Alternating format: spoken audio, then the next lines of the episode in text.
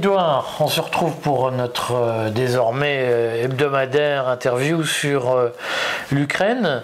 il y a des bruits qui viennent d'Ukraine, puisque du Russie surtout, puisqu'il y a eu un nouveau changement à la tête de l'état-major russe. Est-ce que tu partages l'avis de, des médias subventionnés que j'ai lus sur le sujet qui disent que c'est le signe d'une déroute à venir des Russes? Alors on rappelle la situation, il y a trois mois, avait été nommé euh, pour coordonner l'ensemble des opérations qui ont lieu sur le territoire ukrainien, le général euh, Surovikin. Mhm. Il est toujours là, ça on n'a pas lu dans les médias, il est toujours là, mais on a mis quelqu'un au-dessus de lui. Euh, on a mis quelqu'un au-dessus de lui qui est Gerasimov, qui est un proche de Vladimir Poutine, chef d'état-major des, des, armées. Alors, J'entends euh, qu'on puisse se demander, mais comment ça se fait euh, Sorovikin, seulement trois mois, pourquoi? Est-ce que c'est parce qu'il a dû se retirer de Kherson? Est-ce que c'est à cause euh, des euh, quelques centaines de, de, de, soldats russes qui ont été visés par, par un missile IMARS parce qu'ils avaient branché leur téléphone portable lors de la soirée du, du réveillon du 1er janvier? Bon, Très bien, c'est bien de demander ça. Mais je rappelle deux choses. Euh, la première, c'est que nos médias subventionnés ont la mémoire courte, puisque au mois de mai dernier, ils avaient tous raconté que Gerasimov avait été blessé et était quasiment à l'article de la mort. Bon, visiblement, euh, peut-être avait-il été blessé en allant sur le front. Les généraux russes vont beaucoup sur le front, mais en tout cas, il est remis sur pied.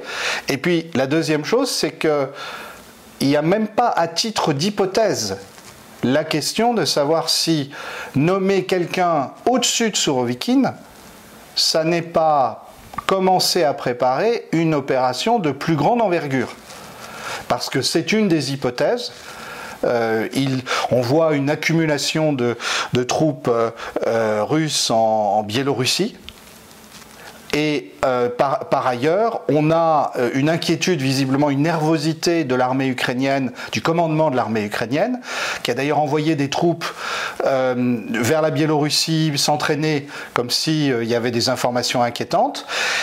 et par ailleurs, on sait qu'hier, les, les Russes, l'armée russe, enfin en tout cas le groupe Wagner, est entré à Soledar, qui est un des bastions qui verrouille le nœud de la bataille actuellement dans le Donbass, qui est Bakhmut, euh, euh, Artyomovsk.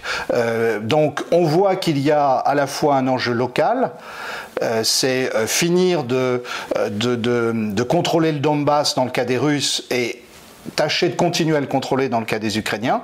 Et apparemment, les Ukrainiens ont subi, de lourdes pertes. Et puis il y a d'autre part la question euh, qui est dans toutes les têtes de savoir si, d'ici quelques semaines, en profitant du gel du sol, euh, la Russie lancerait une plus grande offensive pour essayer de terminer la guerre, peut-être euh, autour de, la fin février, an, un an après le début.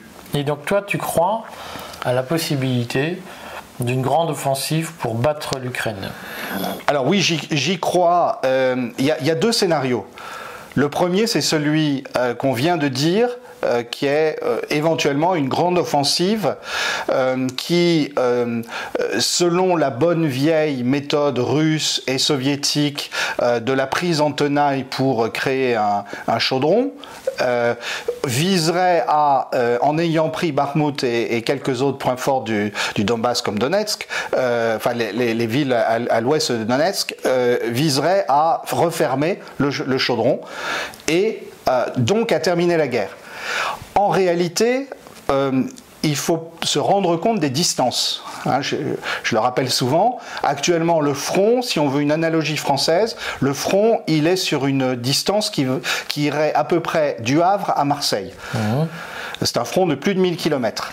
Pour avoir une idée, au mois de mars dernier, lorsque les Russes étaient dans la région de Soumy, étaient au nord de Kiev, il y avait un front de 2000 km. Donc il faut avoir ça en tête. Et on se rappelle aussi... Avec très peu d'hommes. Avec très peu d'hommes, voilà ce que j'allais dire. Euh, on se rappelle aussi que les Russes sont entrés avec trois fois moins d'hommes que n'en avait l'armée ukrainienne. Alors, Actuellement, ils ont équilibré le rapport de force et vu les pertes ukrainiennes, il est sans doute même un peu en leur faveur. Mais un tel mouvement veut dire euh, pouvoir contrôler les voies d'approvisionnement et en particulier les voies ferrées. Et ça, c'est une opération de très très grande envergure. Est-ce que donc il n'y a pas un deuxième scénario qui serait de continuer à grignoter du terrain, reprendre le terrain perdu au nord à Kharkov, au sud à, à à, à, à Kherson, et continuer à préparer une grande opération, mais vu qu'il va y avoir un dégel à partir d'avril, ça serait à ce moment-là une opération l'été prochain. On voit bien qu'à ce moment-là, il y aurait euh, des considérations politiques, euh, et ça, euh, personne n'en discute sérieusement parce que personne n'essaye de, de, penser comme les dirigeants russes. On a décrété a priori qu'ils étaient incapables et qu'ils allaient perdre la guerre dans tous les cas, et donc personne ne se demande s'il y a une opportunité politique à saisir en lançant une opération peut-être risqué dans les prochaines semaines, ou bien en sécurisant à l'été. Et ça, voilà, euh, à mon avis, ce qu'il faut se, demander. Alors, ça pose la question de la capacité de résistance de l'armée ukrainienne.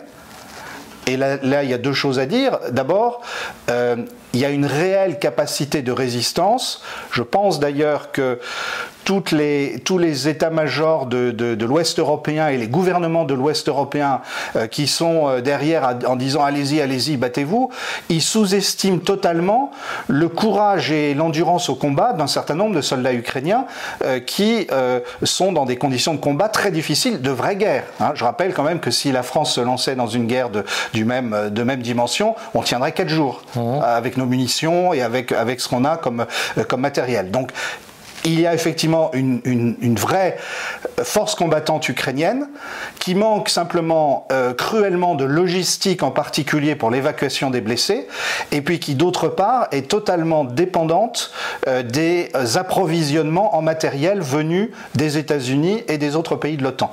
Et la grande question que l'on voit euh, apparaître jusque dans le Financial Times ces jours-ci, c'est quels sont les stocks réels de l'OTAN Est-ce qu'on sera capable euh, de continuer à alimenter en munitions et euh, en, artillerie euh, sans parler des chars, hein, le débat actuel, l'armée ukrainienne de manière à ce qu'elle puisse faire durer la guerre. Voilà le débat, voilà je pense la manière la plus, objective de le poser. C'est une guerre difficile sur le terrain, c'est pas Hollywood, euh, c'est pas un jeu vidéo, c'est pas le blitzkrieg de notre mythologie euh, euh, post-seconde guerre mondiale. C'est une guerre ingrate sur le terrain avec des effectifs pas énormes, mais où chaque kilomètre compte. et on voit bien que actuellement, la difficulté pour les Russes, c'est de démanteler progressivement les lignes de tranchées qui avaient été établies par les Ukrainiens depuis 8 ans dans, dans le Donbass peut-être que nos sociétés vont redécouvrir que euh, la guerre, euh, comme je le disais à l'instant, c'est pas un jeu vidéo. Et la guerre de tranchées. Euh, est-ce que tu crois à une escalade possible avec l'OTAN, puisqu'on on a régulièrement des avertissements russes en disant si vous franchissez telle ou telle, franchissez telle ou telle ligne, on considérera qu'il y a un engagement direct de l'OTAN.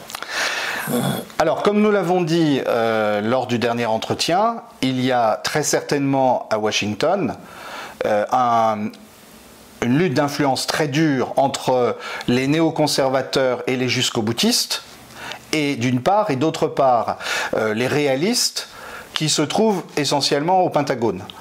Au Pentagone, on sait que, euh, en tout cas on constate, parce qu'on avait sans doute mal anticipé euh, la capacité de résilience de, l'armée russe, mais on constate que cette guerre est partie pour durer et qu'il euh, vaudrait peut-être mieux négocier maintenant parce que euh, au Pentagone on sait très bien que les pertes ukrainiennes sont considérables et quelle que soit la querelle des chiffres qu'elles sont supérieures aux pertes russes. Ça il n'y a aucun doute là-dessus.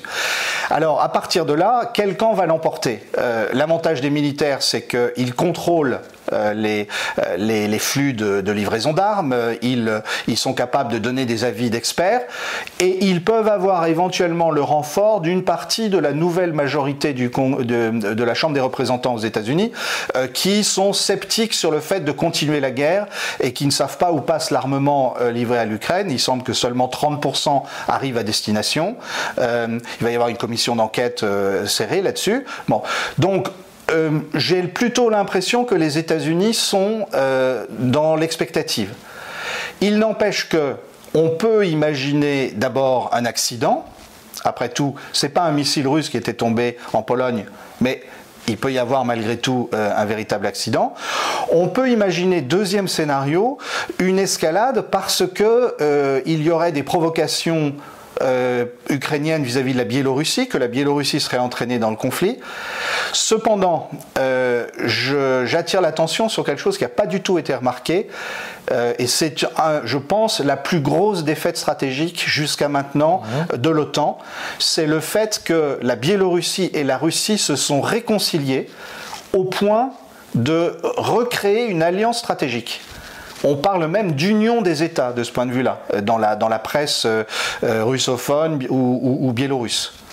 Euh, donc on a quelque chose euh, de tout à fait, euh, de tout à fait étonnant qui s'est passé, et ça c'est une grosse défaite quand on regarde la géographie, c'est que au lieu d'essayer de continuer à enfoncer un coin entre la Biélorussie et la Russie, et on sait que Loukachenko et Poutine ne s'entendaient pas bien il y a quelques années, la, la solidarité totale de l'OTAN avec l'Ukraine et sur l'idée on ne négociera pas parce qu'il faut regagner la Crimée, il faut regagner le Donbass, eh bien ça a solidarisé la Biélorussie et la Russie. Et donc pour moi, c'est plutôt un facteur d'équilibre en Europe qu'un facteur de déséquilibre. Mais ça peut se discuter, le risque d'escalade n'est pas à exclure. Alors on a vu un bateau russe lourdement armé passer le détroit du Pas-de-Calais.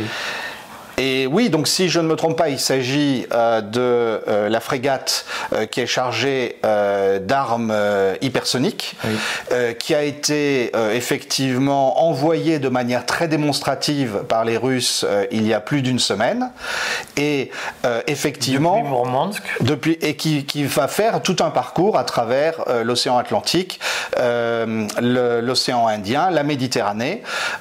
bon, il est peu probable que les Turcs la laisseront passer euh, les détroits et donc euh, elle n'arrivera pas, euh, cette frégate n'arrivera pas jusqu'en mer Noire, mais L'important, c'est le signal envoyé. Et j'y suis revenu la, semaine dernière dans le Courrier des stratèges. Je crois que les Occidentaux ne comprennent pas ce qui est en train de se jouer autour de l'arme hypersonique. Alors, on a dit au début de la guerre, euh, tu l'avais dit dans le premier article que tu as écrit sur la guerre, c'était attention, Chinois et Russes ont l'arme hypersonique, et c'était tout à fait euh, prémonitoire.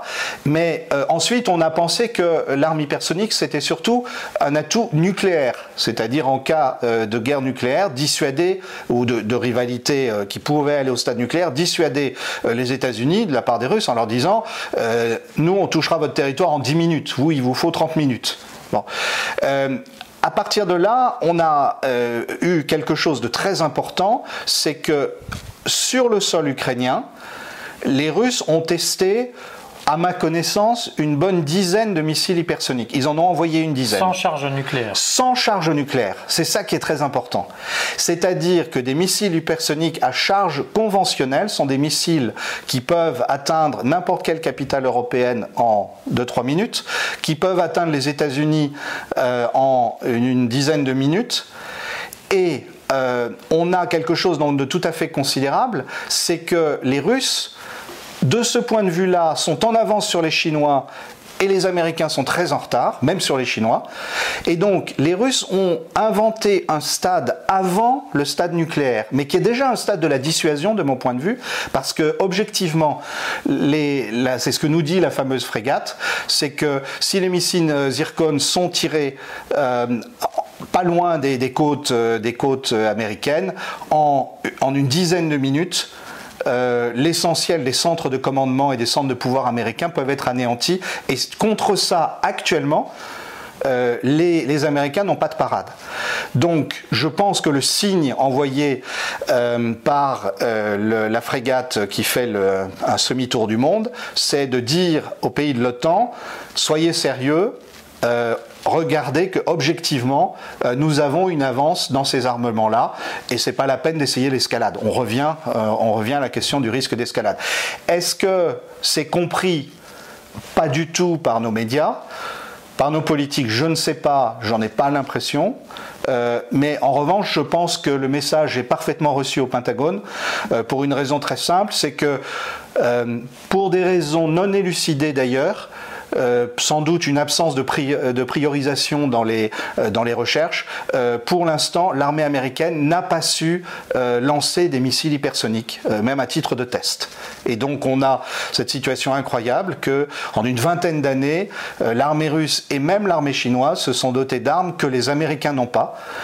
C'est considérable pour l'équilibre géopolitique de la planète.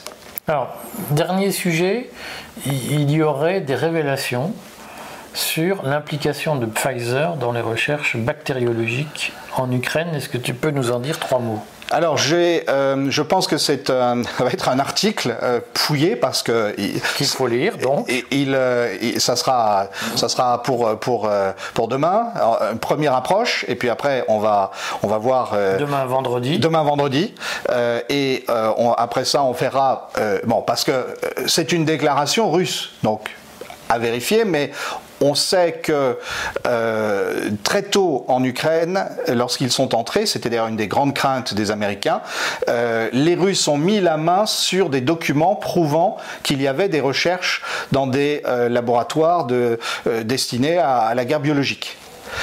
Il semble que les Russes examinent très sérieusement tous ces papiers et parmi les acteurs qui était impliqué dans ces recherches menées euh, en Ukraine sous conduite américaine. On trouve de mémoire quelqu'un qui s'appelle Kenneth Myers, qui a eu des responsabilités chez Pfizer avant d'être impliqué dans ces programmes-là. Donc, on voit bien qu'il euh, y a un certain nombre d'éléments sur le capitalisme de connivence américain, sur l'implication euh, du complexe militaro-industriel, sur la frontière très floue, pour ne pas dire plus, entre le secteur civil et le secteur militaire.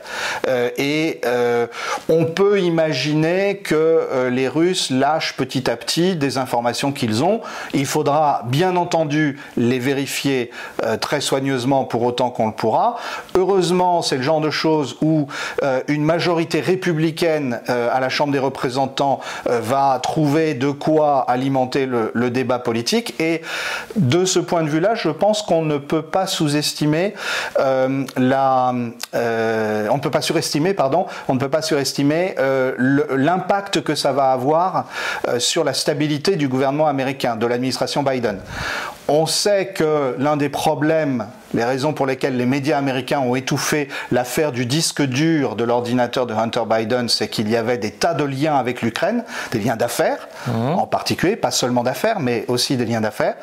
Et euh, là, s'il était prouvé par ailleurs que des recherches euh, sur euh, des, armes biologiques avaient été menées avec un, un réseautage qui implique le Pentagone, des agents de l'industrie pharmaceutique et en toute connaissance pour le, euh, pour le gouvernement américain, euh, on va commencer à se demander euh, si tous les complotistes de la Terre n'ont pas un tout petit peu raison quand ils disent que le capitalisme de connivence existe.